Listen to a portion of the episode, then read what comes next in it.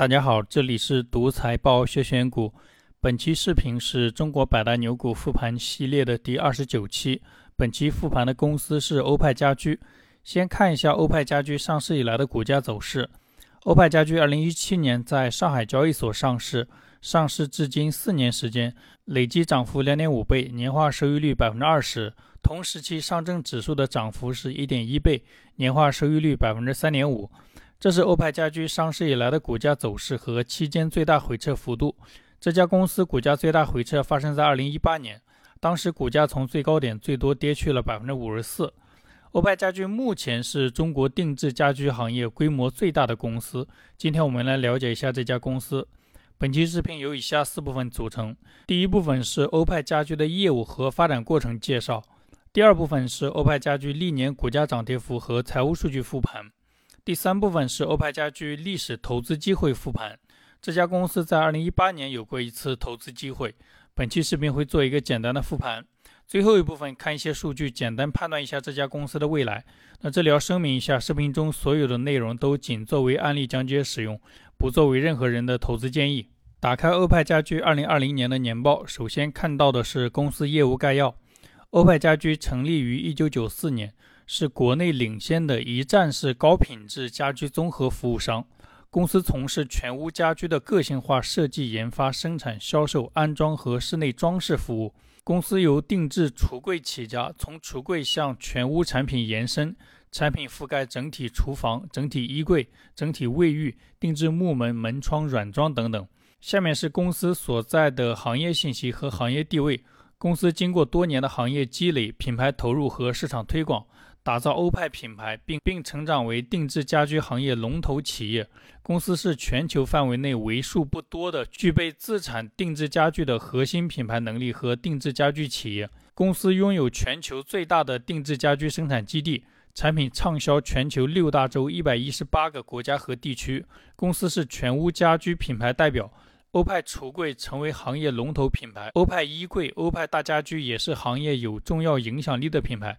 下面是公司的竞争格局信息。讲到行业门槛低、渠道分化、行业市场份额较为分散、集中度不高，呈现出大行业小企业的特点。相比于欧美日韩等发达国家，我国定制家居行业龙头市占率及行业集中度拥有巨大的提升空间。他这里几句话说明行业的未来发展对龙头公司有利，也就是对欧派家居有利。那这里如果顺带罗列一下行业前几名公司的市场占有率数字就好了。下面是行业发展情况，讲到随着房地产市场变化及客户渠道变化，家居建材行业整体增长速度放缓，定制家居行业业绩增长率也逐步开始放缓。这里披露的信息跟前面一样有缺点，全是文字描述，没有行业增长数字。下面是经营情况讨论与分析。报告期内，公司营业收入同比增长了百分之九，净利润同比增长了百分之十二。下面是不同产品的收入数据。贡献收入比例最大的产品是橱柜、衣柜。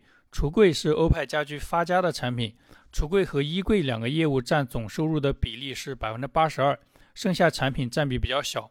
黄色的是不同产品的毛利率数据。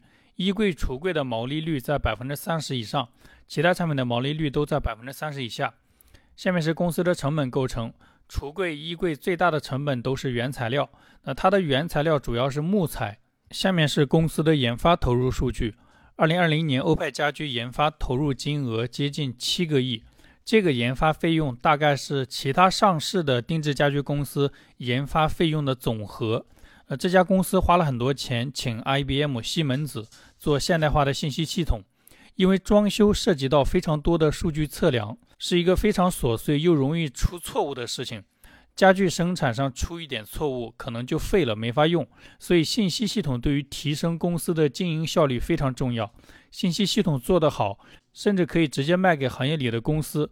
另一家做定制家具的上品宅配就有类似的业务。据说定制家居的信息系统里面有全国各大楼盘的户型图，客户去定制方案，只要报出自己家里面的地址，它的系统就能获取相应的户型，并且自动生成备选方案，效率非常高。下面是欧派家居的股东信息：欧派家居第一大股东、第二大股东是公司的创始团队成员，第三大股东是北向资金，其他股东都是一些机构。下面介绍一下欧派家居的发展历史。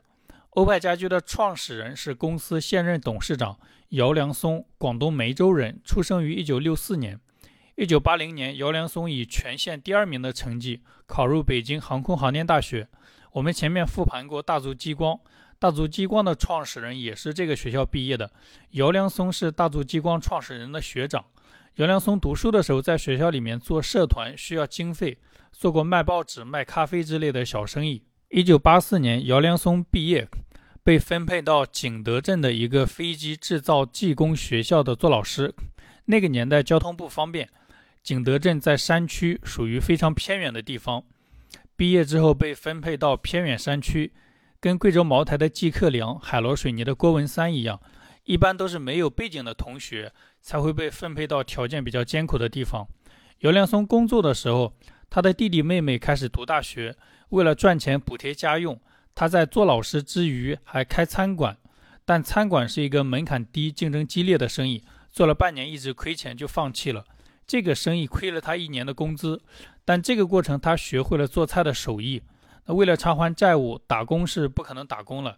一九八八年，姚良松辞去做老师的工作，凭借有限的餐饮经验，他承包了当地的一个酒楼。为了节省成本，他每天亲自忙于买菜、备菜、烧菜、打扫。忙活一年之后，生意开始有起色，一天营业额增长到一千块，上个世纪九十年代的一千块也算非常不错了。但是生意刚开始好转，就遇到亚洲金融危机。酒楼的生意一落千丈，承包酒楼的债务还不上，很多人上门催债。姚良松压力非常大，焦头烂额，睡不着觉，病急乱投医。他又贷款做香肠扑克的生意，盲目跨界，亏得更惨。结果是债主越来越多，追债的越来越多，甚至每天上门威胁。一个大学生没有经历过这种场面，直接被吓坏了，最后走投无路，逃离了景德镇，成了老赖。而上个世纪八十年代，一个名校毕业的大学生，毕业四年多的时间，几经折腾，最后沦落成一名老赖，可以说非常惨，人生跌落至谷底。那逃离景德镇之后，姚良松到了西安，在一个同学的帮助下开始打工，销售电子理疗仪。呃，这个产品听名字像是智商税产品，类似于量子力学治疗糖尿病，跟史玉柱那个年代搞的脑黄金差不多。虽然产品可能是智商税，但很赚钱。凭借理疗仪的生意，两年时间，姚良松就偿还了全部的债务，解除老赖身份，并且回到广州成立了自己的公司，卖风湿关节炎治疗仪。一九九三年，他的公司收入近千万，利润过百万，赚到人生第一桶金。人生触底之后迅速反弹，可能姚良松也意识到，所谓的治疗仪并不是一个长久的生意。年入百万的同时，他一直想着转型。一九九四年，他陪家人买家具的时候，他的妹妹看到橱柜，感叹了一句：“橱柜真漂亮，要是我们家也有一套就好了。”那这句不经意的话，让姚良松觉得橱柜是一个好的生意。做了充分的调研之后，他成立了一家公司做橱柜产品。当时我们国家还没有橱柜的概念，消费者对新生事物接受程度比较低。姚良松想了很多营销的点子，吸引客流量。这一点跟上一期顾家家居的创始人很像，都是在有了产品之后花很多心思去找客户。我这里说几件姚良松为了吸引客户做过的事情。在冷启动期间，他找了很多写手写橱柜优点的软文，刊登在主流的报纸上，类似于现在的小红书种草。那还请了几百名大叔大妈，带着公司橱柜的宣传单。到新交付的小区贴小广告，精准引流，还聘请专家在电视台做橱柜知识讲座，讲解选橱柜、订购橱柜的技巧，相当于现在的直播带货。那个年代，报纸、电视是最主流的流量主，依靠这几个宣传渠道，橱柜公司成立的第二年，欧派家居年收入过两千万。后来，欧良松自己透露。这些营销的思路都是做理疗仪期间学到的。虽然他是北京航空航天大学机械专业毕业的，但他并不擅长搞生产，更擅长做销售。后面生意做大的过程中，他也有很多优秀的营销策略，甚至堪称经典。比如2003年开始做连锁加盟模式的时候，他是行业里面第一个搞不收加盟费的公司，一下吸引了上千家加盟商。2008年金融危机的时候，整个行业生意变差。他逆势拿出一个多亿的现金给经销商和客户补贴，抢占对手的生意。财报课的学员应该能意识到这种逆势加码对提升公司市场占有率的作用。二零一三年，欧派又在行业里搞了一次免费检测清洗服务，只要有老客户邀请，不是欧派公司的客户也可以享受清洗服务。这个类似于现在拼多多的裂变玩法。优秀的营销能力和执行力，加上欧派家居不断扩张的产能和产品线。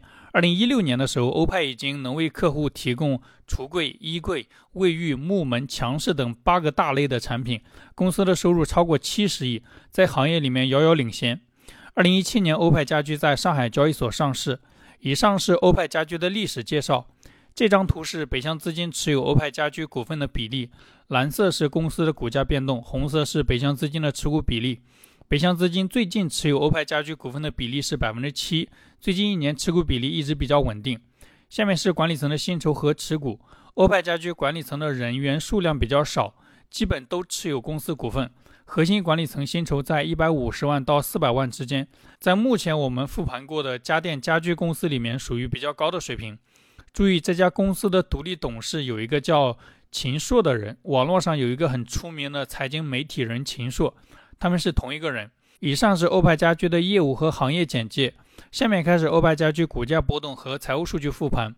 这张图红色是欧派家居每年涨跌幅，蓝色是同时期指数的涨跌幅。欧派家居上市四年，二零一八年熊市的时候跑输过指数，其他年份都跑赢指数。这张是欧派家居的收入变化。欧派家居的收入从上市时候的九十七亿增长到二零二零年的一百四十七亿，增长了一点五倍。欧派家居上市以来，营业收入一直在增长，从来没有下滑过。这张是欧派家居的净利润变化。欧派家居的净利润从上市时候的十三亿增长到二零二零年的二十一亿，增长了一点六倍。这家公司上市以来，净利润也从来没有下滑过，而且净利润增速从来没有低于两位数。这张是公司每年的税前利润构成。欧派家居税前利润以主营业务为主，每年都有一点深蓝色的政府补贴。这张是公司的毛利、净利润和各项费用占收入的比例变化。欧派家居的毛利率长期在百分之三十以上，净利润率长期在百分之十以上。这个净利润率在我们复盘过的家具公司里面不算高，应该跟它前面说的行业门槛低、竞争激烈有关。这张是公司的资产结构图，金额最大的资产是红色的固定资产九十二亿，其次是现金类资产六十四亿，其他类型的资产跟金额都很小。这张是公司的负债和股东权益结构图。公司最大的负债是有息负债二十一亿，小于公司的现金类资产六十四亿，公司现金流充足。其次是预收类款项十五亿，预收类款项较上一年略微增加，说明下游客户需求增加。这张是公司的营运资产、营运负债和营运净资产的变动。欧派家居营运净资产一直小于零，说明公司在产业链上有比较强的溢价能力。下面是现金流量表。最近几年，公司金额较大的现金流主要是红色主营业务赚到的现金，绿色生意扩张支出的现金，深蓝色有息负债的现金流。红色主营业务赚到的现金整体上是增长趋势，绿色生意扩张支出的现金金额比较大，但整体比较稳定。最近两年，公司有偿还有息负债和新借有息负债的现金流入流出，主要是公司发行可转债产生的。这张是公司的自由现金流变化。二零一八年，公司生意扩张的支出的现金大于主营业务赚到的现金，那一年公司的自由现金流小于零。其他年份公司的自由现金流都大于零，造血能力一直很强。这张是公司的资产质量和估值数据图。欧派家居资产质量属于非常优秀的水平。二零二零年之前，公司的净资产收益率一直在百分之二十以上。二零二零年，公司的净资产收益率是百分之十九。那公司上市以来，市盈率一直在四十倍以下。二零一八年市盈率最低到二十一倍，二零二零年的市盈率是三十九倍，是上市以来最高水平。以上是公司的股价波动和财务数据复盘。下面看一下欧派家居公开信息中提示的投资机会和未来展望。欧派家居跟老板电器一样，上市之后一直提示投资机会，其中二零一七年做过一项股权激励计划，参考股权激励计划对业绩增长的要求，在二零一八年的时候，公司出现过一次投资机会。但因为公司下游客户需求下降，导致后续业绩增长不如预期，股价走的也比较弱。那具体投资决策的依据就不展开讲了。财报课的学员可以参考欧派家居当时的公告和财报课的方法做一下复盘。啊，不清楚的可以在答疑群里面提问或者单独问我。最后看一些数据，简单判断一下这家公司的未来。前面我们看到过，公司年报里面披露，公司所在的家具行业属于房地产后周期行业，与房地产行业景气度强相关。消费需求主要来自于新房的首装和二手房的翻新需求。这是我们国家房地产新开工面积累计同比增速，最近几个月一直是在零以下。说明房地产新开工面积累积值同比负增长，所以欧派家居下游需求下降是大概率事件，整个行业短期难有投资机会。那看完行业数据，下面看一下公司本身提供的业绩线索。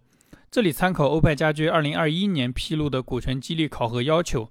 欧派家居2017年的股权激励计划到期之后，2021年6月，这家公司披露了上市以来的第二次股权激励计划，其中的考核要求是。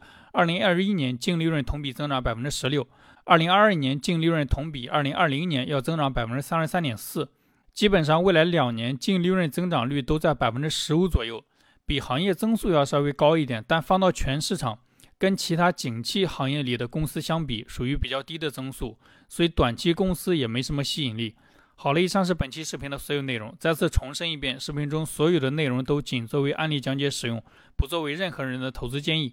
欢迎评论或者私信你关注的公司，我来复盘。希望本期视频对你的投资有帮助，感谢观看。